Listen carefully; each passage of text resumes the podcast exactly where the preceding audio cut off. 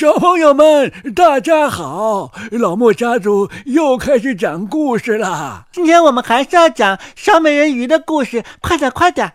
别着急哦，小莫总是怕我们说话说多了，占了小朋友们听故事的时间。那好吧，今天我们就少说话，多听故事。好吧，那我们开始吧。小美人鱼，安徒生，第三集。哦，那年轻王子是多么的漂亮啊！他和人们一个个的握着手，有时高声笑着，有时微笑着。在这美好的夜里，音乐声清脆的回荡着。天很晚了，可是小人鱼的眼睛总离不开船，离不开那美丽的王子。彩灯陆续熄灭了。钻天焰火也停下来了，炮声再也听不到了。但是，在海水的深处，却响起了嗡嗡隆隆的声音。它浮在水面上，一会儿被水托起，一会儿被水抛下，这样它便可以看到船舱里。但是，船行走的速度加快了。船帆一个接一个升起展开，水波汹涌起来，大朵的云渐渐聚拢，远处响起了雷声，啊！天气眼看就变得十分可怕。于是水手们又把帆都收下，大船在波涛汹涌的海里飞速摇晃着驶去，海浪来了。就像一座座黑色的大山，压上桅杆，船像只天鹅似的，先落到海底，又从海底升到像塔一样的浪峰。小人鱼觉得这样的航行真有趣儿，但水手们都不这样认为。船吱吱嘎嘎地响着，船上的东西碰撞。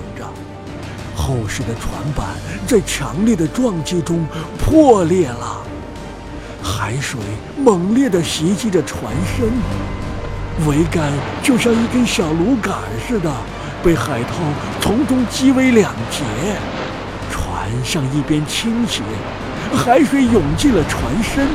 这下子，小人鱼看出他们遭到了危险，他自己也很小心。谨防着海水里浮着的破碎的杂物和船体碎片。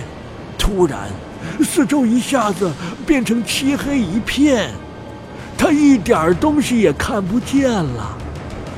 不过，在闪电亮起来的时候，他又可以清楚地看到船上。他辨得清船上所有的人，每个人都尽量地想把握住自己。他特别注意寻找那位年轻王子，在船碎裂向海底下沉的时候，他看见他了。起初一霎间，他很高兴，因为现在他要落到他这里来了。可是，他又记起来，人是不能在海里生活的，而他，除非死掉。否则是不能到他父亲的王宫里去的。哦，不，死，他不能死。于是，他从由船上冲下的杂物和船骸中游过去，完全忘掉这些东西会把他击碎。他深深地潜到水里，又高高的浮上波涛的峰巅。这样，他终于游到了年轻王子的身旁。王子啊，几乎不能再在这波涛汹涌的海里继续游了。他的手脚无力，美丽的眼睛也闭了起来。要不是小人鱼赶了过来，他必定已经死了。他把他的头捧出水面，任海波载着他们，随便逐到哪里，都可以。当清晨到来的时候，风暴停了，船连一点影子也没有了。太阳升了起来，红红的，在海水上闪闪发光。王子的脸似乎在这红色中也显出了生机，但是他的眼睛还是闭着的。小人鱼亲吻着他的眼，美丽的脸庞，把他的头发朝后掠去。他觉得他很像他那小小花园里的那尊大理石雕像。他又亲吻了他，希望他能醒过来。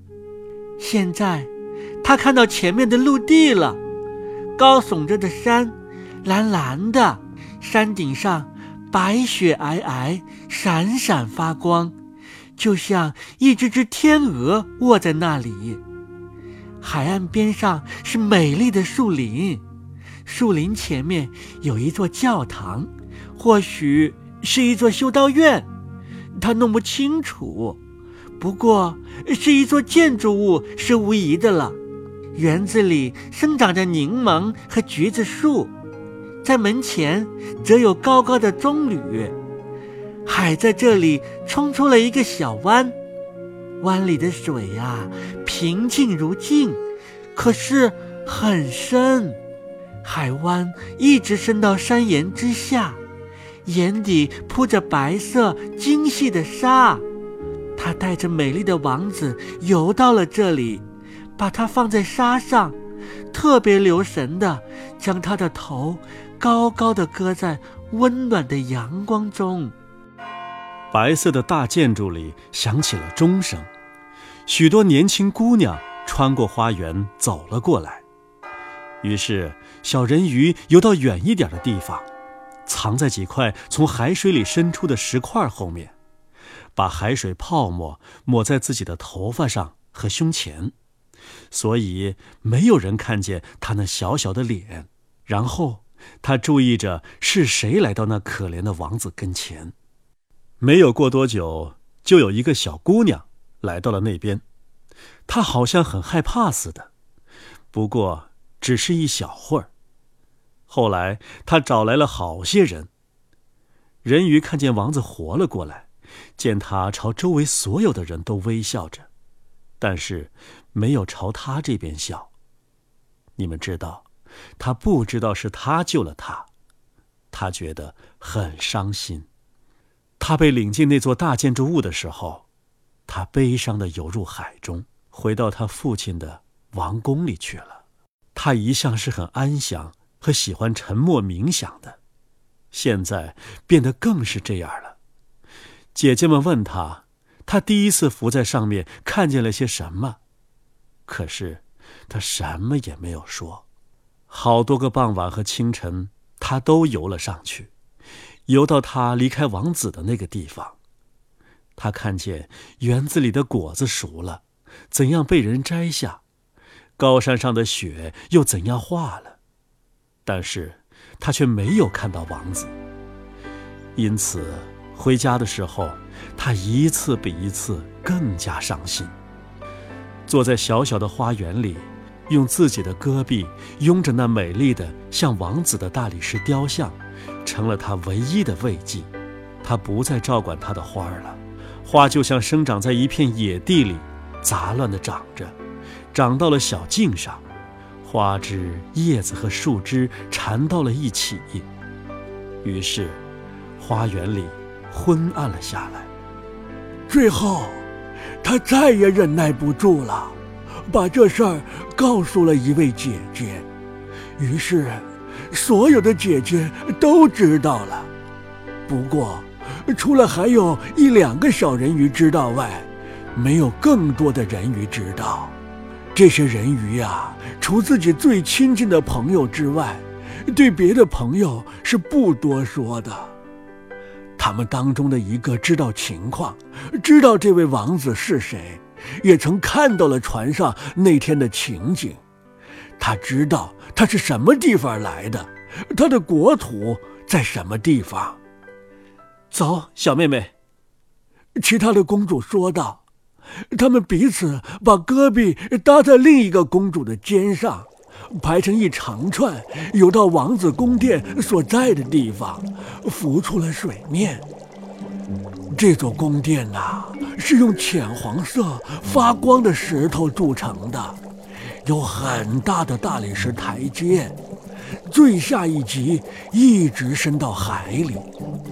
宏伟的镀金圆顶高高的矗立在宫顶之上，整个宫殿的四周全是柱子，柱子中间立着大理石像，看上去就像是活人一样。透过高大的窗子上的那些明亮的玻璃，可以看到壮丽的大厅里挂着价值昂贵的丝质窗帘和挂毯。所有的墙上都装饰着画，看上去真是令人高兴开心。在那间最大的厅里啊，安置了一座喷泉，水柱高高的喷起。一直喷到了半球形的玻璃顶，阳光透过这玻璃半球屋顶，照射到了水上，照在生长在池里的花草上。这下子，他知道他住在哪里了。好多个夜晚和清晨，他都来到这里的水面上。他游得十分的靠近海岸，比其他敢游的姐姐还要近一些。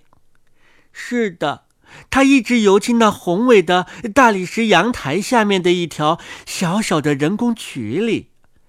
阳台在水面上投下一个长长的影子。他坐在那里，看着那位年轻王子，而王子以为在这明朗的月光下，只有他独自一人呢。他看见好多个晚上。他乘上了音乐悠扬的华丽的船，船上飘着旗帜。他轻轻地在绿色的海草中游着，让风吹起他的长长的银白色的纱巾。有人看见这纱巾，还以为是一只展翅的天鹅。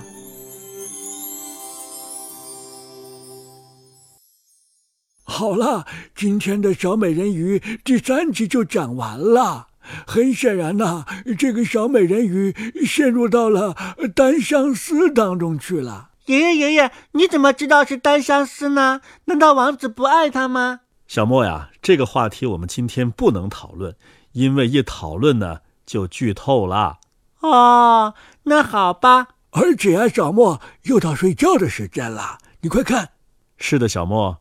乖乖的上床睡觉，明天放学回来呀，和小朋友们一起来听《小美人鱼》第四集，好不好啊？好啊，好啊，那我睡觉去喽。小朋友都睡觉去吧。小朋友们，再见。